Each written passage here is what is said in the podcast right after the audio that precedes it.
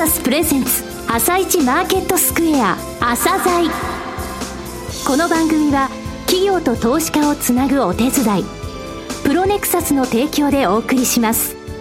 皆さんおはようございます。アシスタントの玉木葵です。それではスプリングキャピタル代表チーフアナリストの井上哲夫さんと番組を進めてまいります。井上さんよろしくお願いいたします。よろしくお願いします。それでは今日も楽しみな企業をゲストにお招きしています今日ご紹介する企業は証券コード6859エスペックですはい、えー、環境試験のエスペックさんですね、はい、あの ESG 含めてですね、非常にあの海外からも注目度の高い銘柄です。本当はね、ESG の取り組みだけでね、えー、30分1時間話せるような会社さんなんですが、はい、まずはその事業内容、それから成長戦略ですね、えー、そういった部分からお聞きください。はい。それでは、朝鮮今日の一社です。朝鮮今日の一社。本日は先端技術の開発に欠かせない環境試験の世界トップ企業さんでいらっしゃいます証券コード6859東証一部上場のエスペックさんにお越しいただきました。お話しいただきますのは代表取締役社長の石田正明さんです。本日はよろしくお願いします。よろしくお願いします。簡単にあの環境試験とはどういったものなのか、えー、事業内容と絡めてお話しください。環境試験とはですね、はい、まあ、温度だとか湿度、気圧や振動といった、まあ、環境の変化が、まあ、製品に与える影響をまあ、試験する、はい、ということで、うん、まあ、こういった環境試験は、えー、先端技術開発に不可欠で、まあ、現在の工業製品はすべて、発売前には環境試験が行われているというふうに言えると思います。はいで、かつこれはですね、製品の寿命をまあ長くするということだけでなくて、うん、まあ、この環境試験をしないとですね、利用者、使用者の安全、安心を脅かすことがあると。で、まあ、環境試験機ということなんですが、えー、まあ、冷蔵庫のような箱の中から、はい、まあ、こういった部屋を全体をですね、うん、人工的に、まあ、温度や湿度や、まあ、気圧などの環境を、まあ、精密に再現するような装置であります。で、当社はこの環境試験機を開発することに、はい、まあ今からまあ58年前に成功しまして、はい、まあ以来環境試験に関わる装置の提供、うん、まあ受託試験、解析、アフターサービスなどを行ってきました。シェアみたいな部分教えていただけます？はい、はいで、現在は、まあ、あの、環境試験のトップメーカーというふうに言っておりまして、うん、国内では60%以上のシェアを確保しております。また、あの、早い段階からですね、世界に目を向けて、市場開拓をいたしまして、うん、現在は海外に子会社を7社、はい、持っておりまして、まあ、その海外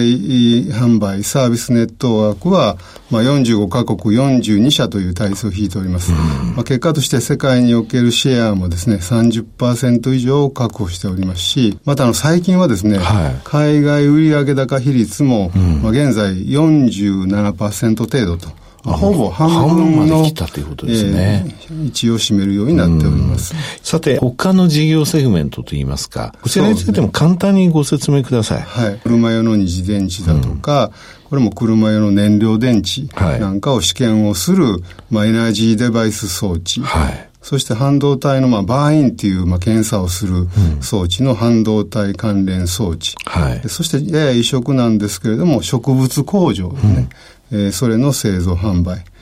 そして先ほど申し上げた製品のアフターサービスだとか、はい、まあ、試験を代行する受託試験と、まあ、こういったサービス事業も展開をしております。御社がですね、ここまで成長してこられた強みとはどういったところにあるとお考えでしょうか？まあ、3つほど、えー、あると考えてるんですけれども、はい、まず1つ目はですね、やはりこの当社の環境試験事業、はい、これがまあ世界の技術革新というまあ、大きな流れ、はい、メガトレンドにまあ不可欠なものであったと、まあ、いうことが言えると思います。で、現在においても、その、いわゆる車における、はい、ケースだとかですね、すね。はい、まあ、IoT、5G とかいうことがいろいろと需要が高まってますけども、はい、えー、まあ、この車のケースという部分ではですね、うん、特に自動運転、A ですね。まあ、A のところね、はい、それと電動化、うん、E のところね、ここの関わりがふ、えーまあ、強いんですけれども、うん、まあ、特にこの二つは、その直接、まあ、人命、人の安全に関わる分野でありますので、でね。うん、まあ、誤動作、故障は許されませんし、うん、またリコールですね。これが起これば、企業に大きな損失を与えますので、まあ、使用する、まあ、電子部品、機器だとか、まあ、そういったものの信頼性、安全性を確保するための環境試験は本当に必要であると。はい、本当に世界中で開発競争が進んでいる、ということで、でねうん、まあ、欧州、うん、中国、それと米国ですね、はい、そして ASEAN、韓国でね、うん、こういった意味でも本当世界中の、まあ、企業がですね、この自動運転と電動化に関する、まあ、開発していると。で、我々はそれを、まあ、あの環境試験の分野でサポートしたいというような、はい、ことでございます。IoT、5G というキーワードもおっしゃられました。これについてはどうでしょうかね？これも同じく、今言いましたように、日本だけでなくってですね、はい、まあ、世界的に開発が進んでおりまして、まあ、工場だとか、はい、住宅、医療現場など、あらゆる分野で、まあ、この IoT、5G を使った、まあ、商品、技術がですね、実用化が進んでいます。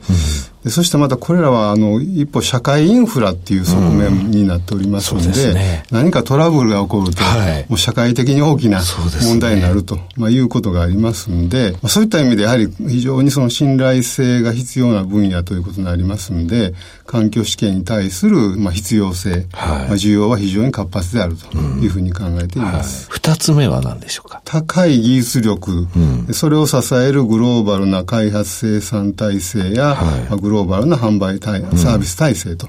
いうことであります。で、まあ我々もそのお客さん、販売拠点だけでなくてですね、はい、まあ開発生産拠点も海外に持っておりますんで、うん、えー、まあ自動車、スマートフォン、まあ、素材、医薬品など最先端技術を持ったあの世界の一流企業とですね、はい、本当に幅広く当社は取引をしておりまして、またアフターサービスにつきましても、まあ、グローバルなネットワークを、えー、持っておりますので、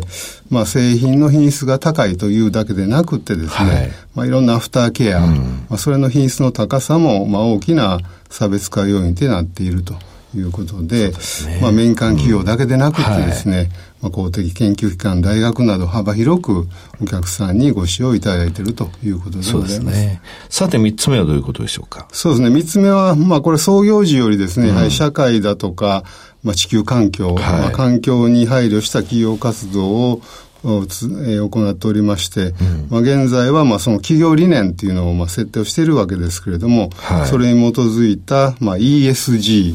を重視する経営、うんそして SDGs への貢献をですね、はい、常に意識をしておりまして、まあ、あの、この経営姿勢が当社の、まあ、安定的で持続的なですね、成長につながっているというふうに考えています。なるほど。環境省のですね、えええー、環境コミュニケーション大賞有料賞、御社のレポートを受賞されましたよね。そうですね。はい、まあ、当社で出しておりますサステナビリティレポートという、はいことを出してるんですけれども、はい、環境省の環境コミュニケーション大賞の有料賞をですね、過去3回。はい、3回。2015年、16年、18年と、3回受賞しております。さて、2015年の段階で10年後の長期ビジョン、エスペックビジョン2025を掲げられて、最終年度の売上高600 600億円以上、営業利益60億円以上、営業利益率10%以上、ケース目標とされまして、中期経営計画というのはそこに向けたローリングで行っていくと。今現在の中継はステージ2でよろしいんですよね。プログレッシブプラン2021ですが、この中継に基づき成長戦略、この部分をお話しください。IoT、うん、AI、まあ、ビッグデータね、はいまあ、こういったものが本当に第4次産業革命とか、はい、まあ、インダストリー4.0とかって言われてますけども、いよいよもう本番に近づいてると言いますか、本番になってると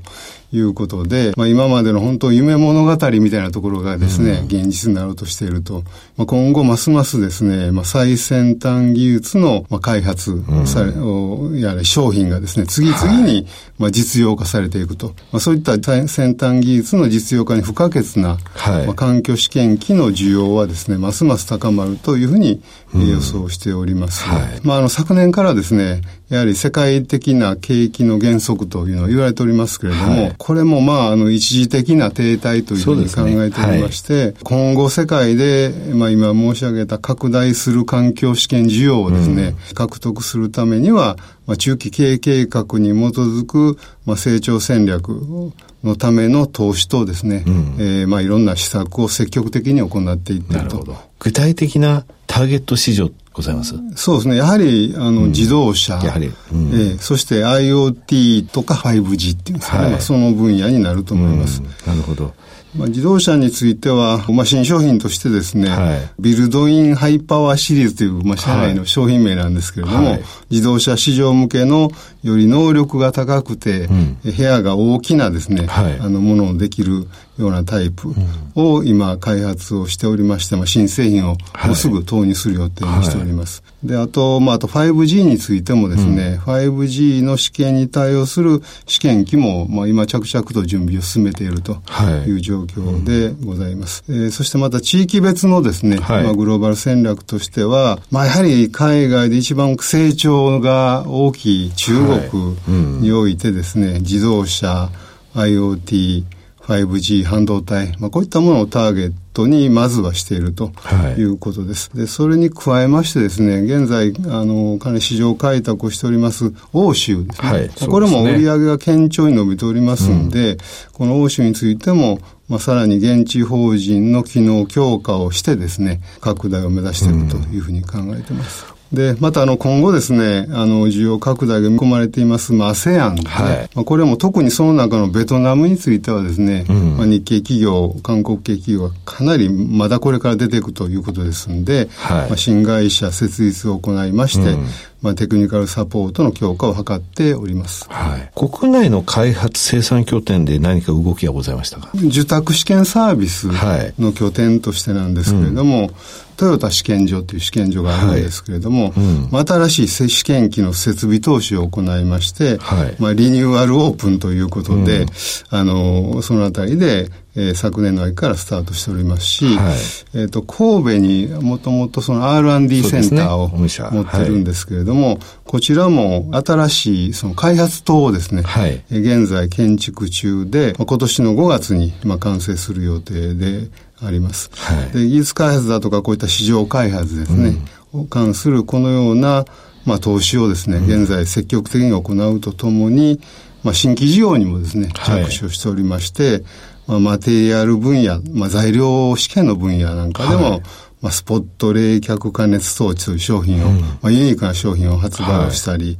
あと食品機械分野でですね、うん、まあ熟成庫といわれる、はい、まあ肉の熟成なんかのできるものの進出を図っているということでございます。えー、最後になりましたが、リスナーに向けて一言お願いします。はい。まあ我々あの本当に長期保有をしていただけるようなですね、はい、長期的にまあ成長するということを、そういう思いで保有していただける企業ではないかなというふうに思っております。また一方ですね、あの株主様への還元、まあ、これもあの非常に大切にしておりまして、まあ、特に継続性を重視しておりまして、まあ、配当については上場以来無配用なしということですし、はい、まあ、今期はですね、昨年の秋に、まあ、下方修正をせざるを得なかったんですけれども、配当については期初お約束していたえー、配当金額は据え置いておりますんで、はい、まあ、そういう意味で、えー、株主様への還元をですね、非常に大切にしているということでございます。まあ、いずれにしましても、環境試験分野はですね、今後、まあ、大きな成長分野というふうに考えておりますので、うん、ぜひ、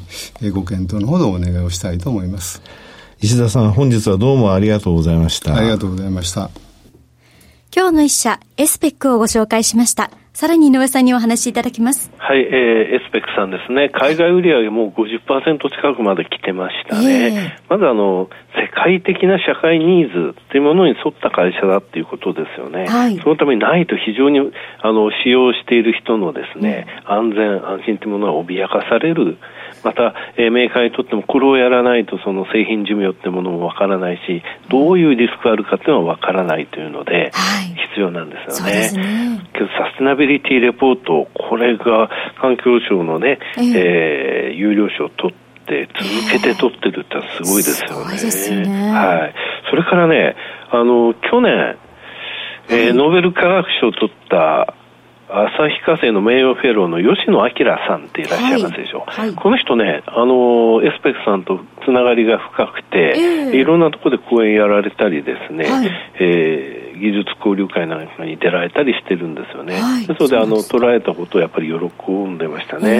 はい、素晴らしいですね。はい。石田社長、本当にですね、あの、ESG に対する取り組み、それから会社のまとめ方、はい、伝え方、本当にお上手な社長さんなんですね。ですので、そのビジョンというものを掲げたビジョン経営をこれからも進めていかれると思います。はい。それでは一旦お知らせです。企業ディスクロージャー IR 実務支援の専門会社プロネクサス。